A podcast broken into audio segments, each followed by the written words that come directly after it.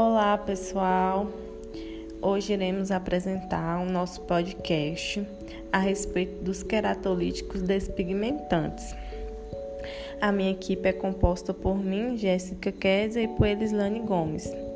Então, os querato queratolíticos são substâncias que dissolvem ou destroem a camada mais superficial da nossa pele sendo a epiderme, pois reduz a espessura e estimula a regeneração celular através da esfoliação. Com isso, é, a esfoliação ela vai remover as células mortas. E isso faz com que os princípios ativos eles, eles tenham uma boa penetração na pele é, são fármacos que irão atuar sobre a queratina presente na nossa pele, sendo a queratina uma proteína sintetizada pelos queratinócitos, que são células epiteliais responsáveis pela queratina. Os queratinócitos são formados na camada mais profunda da epiderme, na camada basal. A partir de células cilíndricas, ocorre uma divisão celular quando a célula sofre esse processo de mitose, elas são empurradas para camadas superficiais até se tornarem células de, que produzem queratina. Existem dois tipos de queratina, a branda e a dura. A branda é, é aonde que os fármacos despigmentantes atuam pois é, a brandas são produzidas na epiderme de toda a superfície corporal.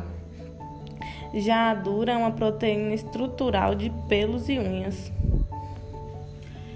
E os ácidos, né, possuem ação emoliente, o alfa-hidroxiácidos, que os ácidos, né, possuem baixa concentração e reduz a coesão do extrato córneo.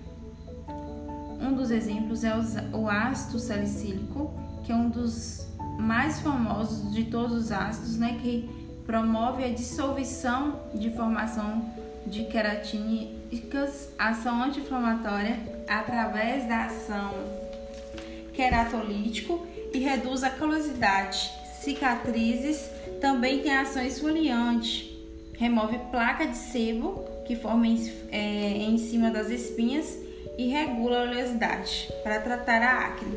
Tem o ácido retinóico também, que é derivado da vitamina C, que estimula o colágeno.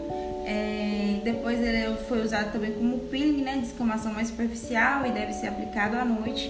Tem que lavar bem o rosto. Na acne, ele promove a diminuição do sebo e previne a formação de comedões. Na epiderme, né, ocorre a formação de melanina, diminuindo a hiperpigmentação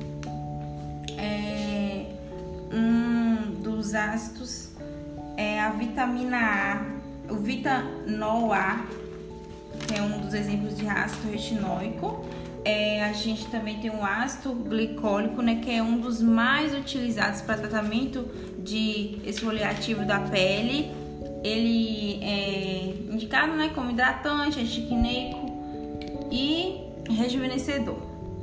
Tem também o ácido perúvico, que é convertido em ácido lático, né, que é utilizado para peeling químico e promove a renovação dos queratinócitos.